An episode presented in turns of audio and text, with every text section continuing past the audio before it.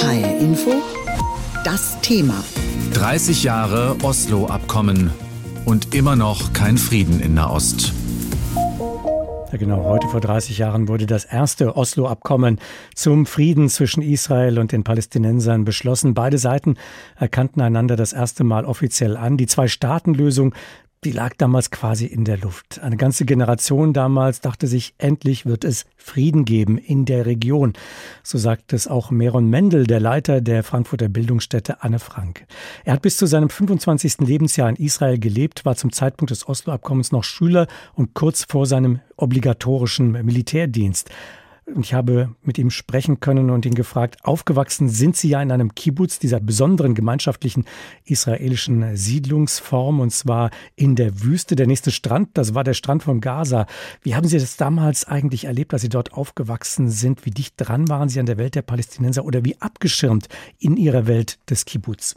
Ja, das war abgeschlossen von Palästinenser, aber das war keine Besonderheit von Kibbutz, sondern die israelische Gesellschaft bis heute ist ziemlich gut segregiert, also gut in Einführungszeichen, also zwischen Juden und Palästinenser, also auch die Palästinenser, die in Israel leben, also nicht in den besetzten Gebieten, gehen in eigene Schulsysteme, die haben in der Regel ihre eigenen Dörfer und Städte. Es gibt ein paar gemischte Städte, aber auch in diesen Städten ist eine, eine ziemlich klare Trennung zwischen diese beiden Bevölkerungsgruppen. Also insofern, Kibbutz war schon sehr friedensorientiert, also die Zustimmung für das Osloer Friedensabkommen war überall. Aber das bedeutete nicht, dass man eng mit Palästinensern in Kontakt war. Sie haben an einen möglichen Frieden zwischen Palästina und Israel geglaubt, wie viele andere auch. Dann kam ja das Oslo-Abkommen, das diese Gefühle nochmal verstärkt hat, bestätigt hat. Und kurz nachdem das zweite Oslo-Abkommen geschlossen worden ist, damals wurde der israelische Ministerpräsident Rabin von einem israelischen Rechtsextremisten erschossen. Kurz darauf mussten Sie den obligatorischen Militärdienst in Israel ableisten. Wie haben Sie diese Zeit damals erlebt? Ja, muss man sich vorstellen, wir sind aufgewachsen mit der Vorstellung, der Erzfeind ist Yasser Arafat. Also der, der Mann mit der Palituch, der damals in der ersten Libanonkrieg hat der Ministerpräsident Begin gesagt, dieser Mann soll aus seinem Bunker herausgeholt, genau wie damals Hitler äh, aus seinem Bunker herausnehmen sollte. Und auf einmal wird dieser Mann wieder aus dem Exil in Tunesien zurückgeholt nach äh, Israel, nach den, den palästinensischen Gebieten. Es ist ein Partner, es wird ein Friedensabkommen mit ihm abgeschlossen. Das war fast unvorstellbar. Das waren die, die Zeiten, in denen man wirklich an eine positive Zukunft geglaubt hat. Und da gab es auch diverse Rückschläge, vor allem äh, als die wirklich schlimme Terroranschläge der Anfang der 90er Jahre gab, wenn, wenn in Israel tagtäglich oder wöchentlich Busse in die Luft gesprengt wurden, Clubs in die Luft gesprengt wurden. Und trotzdem haben wir alle da dran geglaubt, das ist nur so eine Zwischenphase. Und dann haben sie das genau genannt. Einen Tag am 4. November 1995 ist Yitzhak Rabin ermordet. Ich war nicht weit von dort, beziehungsweise das war eine, eine Friedensdemonstration und im Nachgang, als wir auf der Weg nach Hause waren, haben wir gehört, es wurde geschossen. Später haben wir erfahren, er ist tot. Und auf einmal ist eine Welt zusammengebrochen. Das kann man nicht anders beschreiben, weil wenn man so eine klare Blick in die Zukunft, es wird immer besser und auf einmal geht es unter. Und dann war ich in der Armee. Kurz danach hat es auch die linke Labour-Partei hat verloren. Das war das erste Mal, dass Netanyahu äh, als Ministerpräsident gewählt wurde. Und auf einmal war klar, es geht völlig in die andere Richtung. Und da sind viele Hoffnungen, die schon damals runtergegangen sind, sind bis heute nicht wiedergeweckt worden. Wie haben Sie den Militärdienst damals erlebt, den Sie ja tatsächlich in den Palästinensergebieten in Hebron abgeleistet haben? Hat das Ihren Blick nochmal verändert auf den Konflikt? Erstmal war ich in der Vorstellung, ich bin der letzte Generation, wie man so schon sagt, der so noch so in ein Militär eingezogen wird, in einen Kriegszeiten, in Konfliktzeiten. Also mein Bewusstsein war, da muss man auch diese Zeit noch überbrücken, bevor wir so eine Armee werden wie, wie in der Schweiz oder in Deutschland oder sowas. Zwei Wochen vorher war der Mord an Rabin und plötzlich war es überhaupt nicht klar, dass wir wirklich die letzte Generation sind. Und dann bin ich in einer, wenn man so will, wirklich der tiefste Punkt oder der Ort, wo, wo die, die israelische Besatzung dann stattfindet. Das ist in Hebron, in einer Stadt von etwa 300.000 palästinensische Einwohner und eine Siedlung mit etwa 300 Siedler. Israelischen Siedler. Israelische jüdische Siedler mitten in dieser Stadt. Und wir, wir glauben, unsere Aufgabe wäre, diese Menschen zu beschützen von, der, von Terroristen. Und nicht, dass es keine Aufgabe war, aber unser Alltag als Soldaten bestand eher drin, die palästinensische Zivilbevölkerung von den Siedlern zu beschützen. Also die Siedler, die sind religiös fanatisch bis heute und vielleicht sogar fanatischer.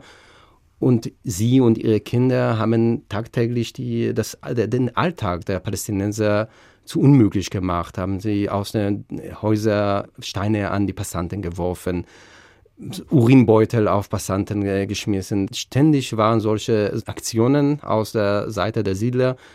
Und das war für mich, Sie haben es schon erwähnt, auch ziemlich behutet in einer Kibbutz aufgewachsen, eine Realität, die ich in meine schlimmsten Albträume nicht vorstellen konnte. Und dort haben Sie den heutigen Sicherheitsminister Israels Ben Gwir kennengelernt. Wie war das?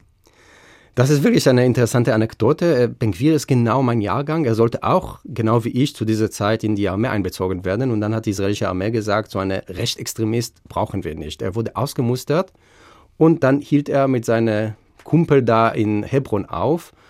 Und er war ein von den Führer dieser Aktionen, die, die ich vorher beschrieben habe. Also nämlich, er ging morgens in den Markt mit einigen seiner Freunde, einfach um Gemüseständer zu demolieren, um Leute zu beschimpfen, zu bespucken. Ich hatte mindestens dreimal auch eine direkte Konfrontation mit ihm. Er hat uns als Nazis beschimpft, weil wir sozusagen nicht auf seine Seite standen und ihn nicht da ihn nochmal unterstützt haben in seinen Aktionen. Und ich kann noch einmal erinnern, dass er mich ins Gesicht gespuckt hat. Und wenige konnten sagen, ein israelischer Kabinettminister hat in den Gesicht gespuckt. Das ist schon eine sehr bizarre Geschichte, die Sie uns da geschildert haben, die Ihnen da widerfahren ist. Wenn Sie jetzt an diesen Menschen Ben Gwir denken, welche Karriere er gemacht hat, dass er heute Sicherheitsminister ist mit hohen Kompetenzen in der israelischen Regierung, ihn auf der einen Seite sehen, aber auch die Scharfmacher auf Palästinenserseite, die es auch dort gibt. Offenbar gibt es auf beiden Seiten Profiteure dieses Konfliktes. Können Sie sich vorstellen, dass man diesen Konflikt durchbrechen kann, dass man nochmal zu Oslo zurückkommt? Also einmal zu Benguir, er wurde nicht ein Millimeter gemäßigt, hat seine Rhetorik etwas verändert, aber im Grunde genommen seit wir uns 1995 begegnet haben. Er saß noch in israelischen Gefängnis wegen Anstiftung vor Terror gegen Palästinenser. Er hat eine ganze Reihe von deutliche rassistische, rechtsextremistische Äußerungen hinter sich.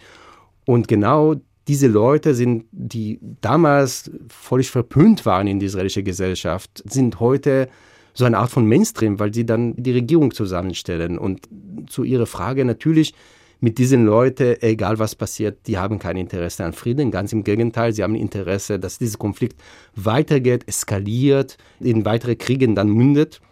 Und die einzige Hoffnung besteht darin, dass ein Wandel passiert, dass eine neue Regierung entsteht, dass die, israelische Bevölkerung, die gerade seit Anfang des Jahres zu Hunderttausenden von Menschen auf die Straße geht, dass diese Bevölkerung eine andere Regierung wählt, eine Regierung, die genau wie die Regierung von Yitzhak Rabin an Frieden mit den Palästinensern interessiert ist.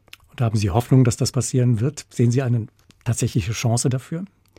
ja, wenn ich diese Energien auf die israelischen Straßen sehe, wenn ich dann mit, mit Menschen rede und sehe, was für eine Hartnäckigkeit und so starke Zivilgesellschaft dann in Israel sich zeigt in so eine positive Art und Weise. Ich kenne kein anderes Land, wo so viele Menschen über so lange Zeit, wir reden inzwischen über neun Monate, dass die Leute jeden Tag auf die Straße gehen das ist beispielslos. Also wenn in Israel etwa eine Million auf die Straße gehen, das wäre in Deutschland bedeutet, dass wir äh, auf den Straßen etwa acht bis neun Millionen Menschen zu sehen haben. Also das sind wirklich äh, unglaubliche Protestbewegungen, die da entsteht.